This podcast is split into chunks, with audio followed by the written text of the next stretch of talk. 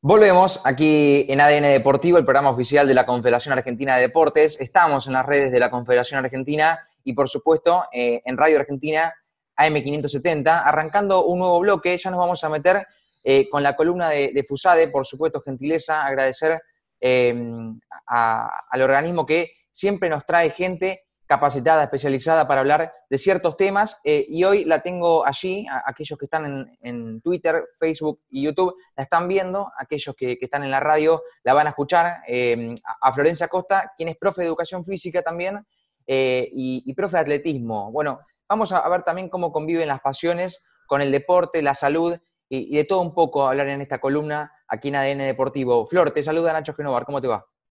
Hola, ¿qué tal? ¿Cómo están? ¿Todo bien? Buenas tardes. Todo bien, buenas tardes, todo bien, por suerte.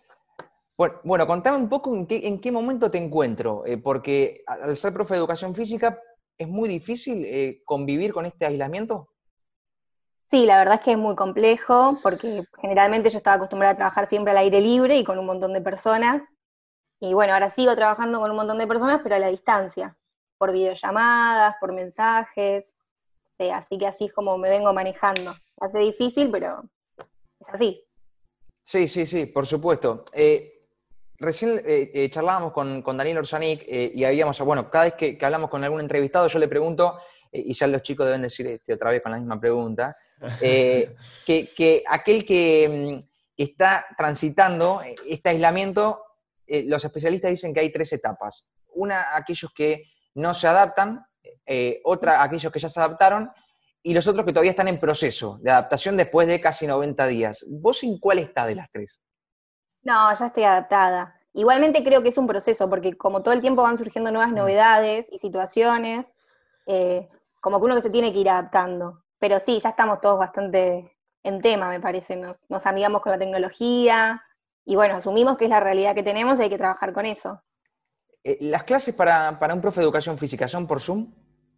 Sí, sí, sí, en su mayoría sí, o otra plataforma, pero sí. ¿Cómo, cómo es eso? ¿Cómo es esa experiencia? Bueno, eh, al principio cuesta, ¿no? Acomodarse, pero después uno quizás aprende y está bueno porque uno puede corregir, el, el, alumno puede ver bien cómo son los ejercicios, es una forma de mantenernos en contacto, así que yo creo que está bueno. No reemplaza obviamente la práctica y el entrenamiento en el campo, pero está muy bueno. Y en el, caso de, la educación física, ¿es preferible eh, que sea el profe y un alumno o, varios en, la pantalla? No, nosotros eh, donde yo trabajo, trabajamos de a varios. Eh, mm. Para mí en este momento de aislamiento está bueno poder trabajar en grupo, el conectarnos todos a la misma hora, tener un punto de encuentro. Entonces, si alguno no se conecta, se preguntan entre ellos qué pasó, que no viniste a entrenar. así que para mí está bueno hacerlo de manera grupal. Eh, te hago la última y le voy a pasar a, mis compañeros ya para que eh, pregunten.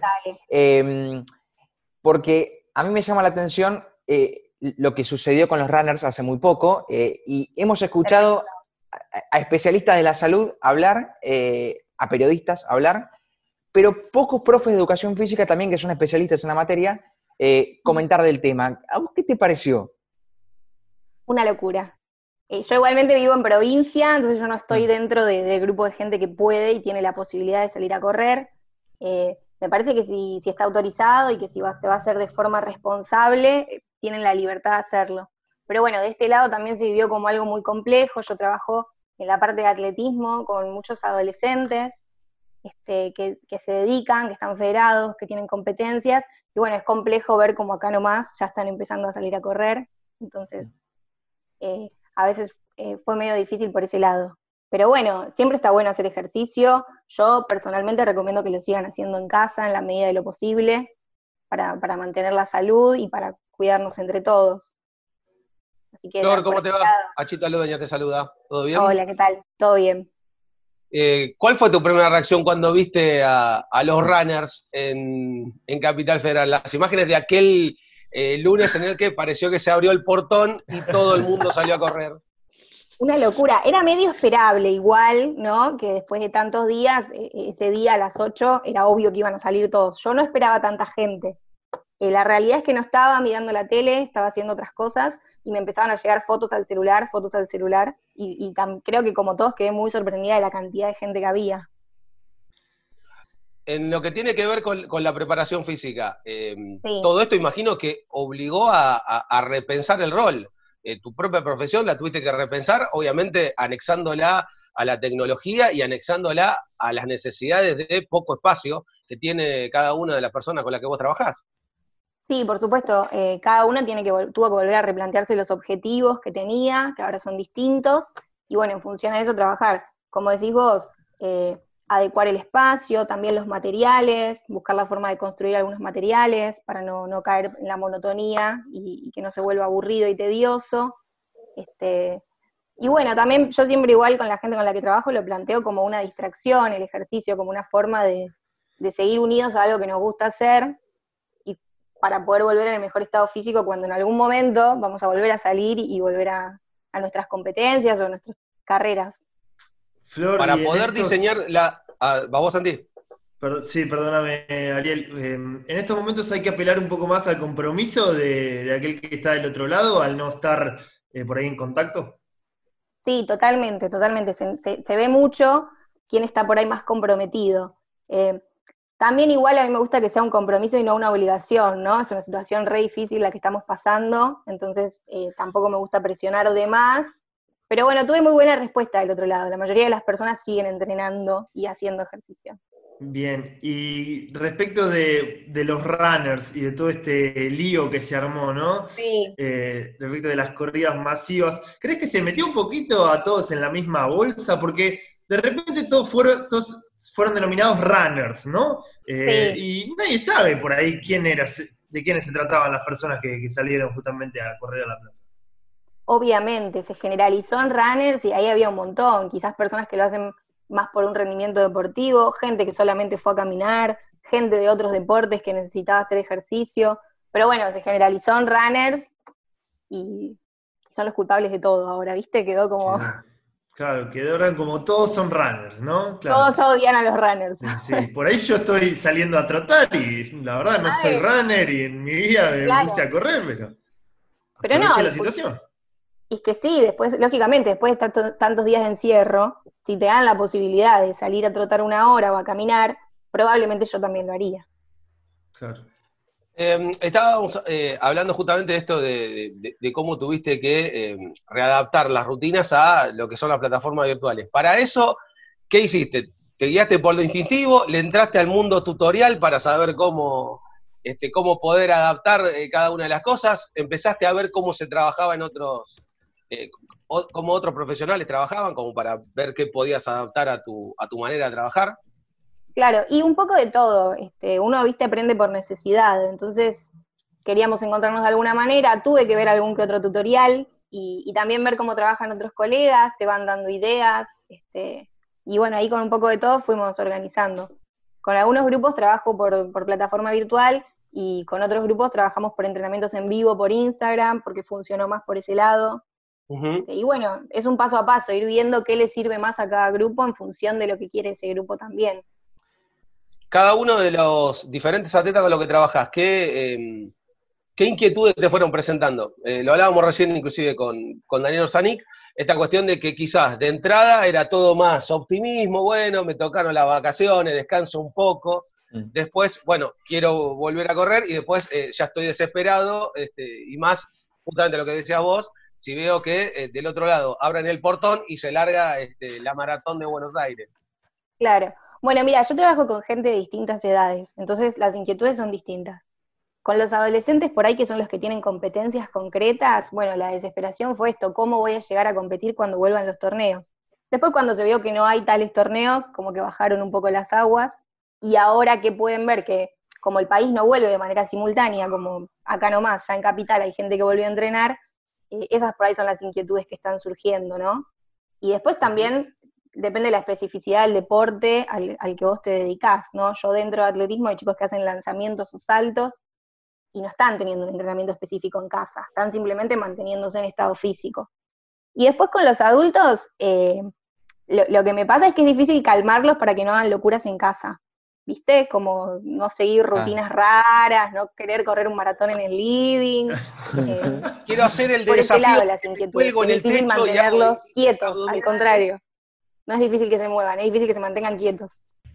Flor, me habías dicho fuera del aire que trajiste una serie de tips por ahí para, informarnos un poquito eh, en este confinamiento que al parecer todavía tiene para largo.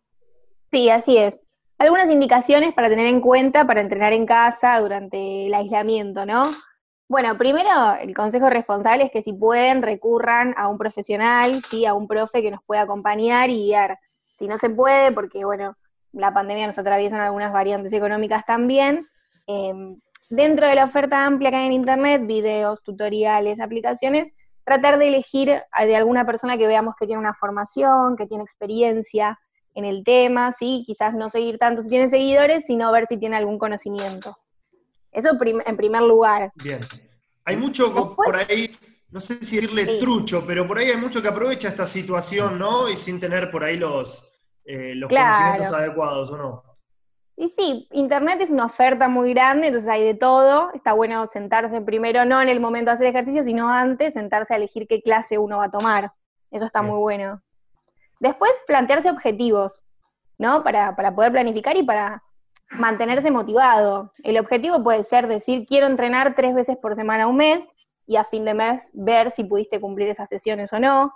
Después cada uno se va a poner objetivos de acuerdo a su nivel, ¿no? Obviamente pero para mí es muy importante tener los objetivos claros. Eh, otra indicación que sirve es pautar los días y los horarios. A veces es medio complejo, pero es una forma de generar un compromiso y también de reservarnos ese espacio para entrenar nosotros. Digo, Hacerse una rutina, básicamente. Claro, decir, bueno, hasta tal hora trabajé, hasta tal hora estudié, pero este es mi momento de entrenar y respetarlo. Bien. Otra indicación tiene que ver con variar el entrenamiento, no hacer siempre lo mismo, ¿sí?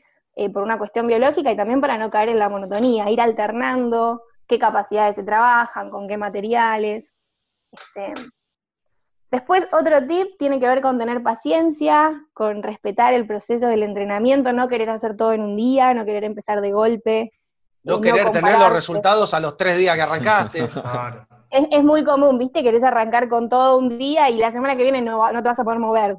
O sea, te, firmo que no te vas a poder mover. Bien. Eh, tampoco no compararse por ahí con otras personas. Eh, no compararse con uno mismo antes de la cuarentena, ahora estamos en otra realidad. Entonces, ser pacientes y si tenemos logros, felicitarnos y si no, bueno, seguir trabajando. Sí. Bien. Todos los cuerpos también son diferentes, ¿o no? Y asimilan los procesos de manera diferente. Totalmente. Sí, sí, totalmente. Este, aparte, a veces uno en cuarentena entrena algunas capacidades que por ahí tenía medio abandonadas. Y, bueno, es un proceso adaptar el cuerpo al espacio, a los materiales y demás. Después, una indicación que para mí sirve mucho es socializar el entrenamiento, no, no embarcarse solo.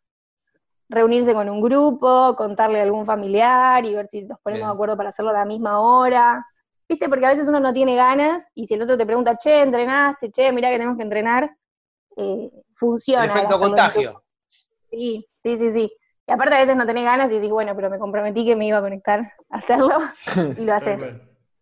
y después, bueno, el último tip es disfrutarlo, ¿no? Estamos en, un contexto en el que todo lo que hagamos tiene que ser para disfrutar. A nivel más profesional, bueno, saber que uno lo hace para después poder conseguir el objetivo que tiene, que le va a traer satisfacción. Y a nivel por ahí principiante también, para tener un momento para uno y distraernos un rato. Así que esos son mis consejos. Perfecto. Eh, Flor, algo para acompañarlo, no sé, una buena hidratación, un poquito de música. sí, por supuesto. Bueno, cuando pautás los días y los horarios, en función de ese horario, ver qué alimentación vas a tener antes, después, las horas de sueño, que a veces con la rutina está media modificada estos días, bueno, tratar de volver a la rutina que uno tenía. Este, bien, bien. Y bueno, obviamente lo, de la, lo de la música va de la mano de disfrutar.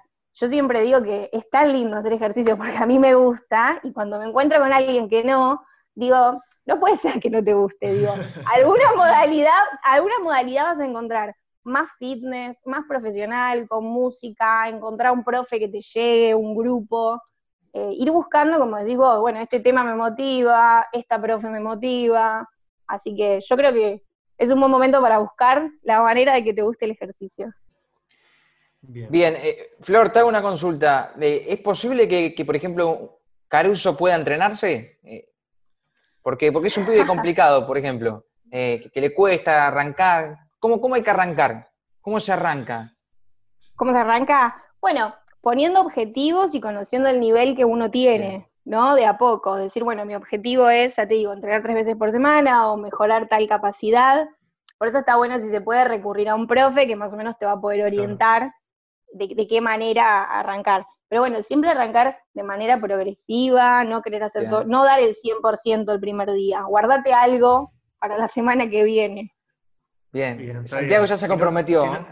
Si no, te pasa como a mí, que al día siguiente no te puedes levantar de la cama, entonces dices, no, esto ya no es lo mío y ya... No, me, no me gusta, claro, ah. no, no.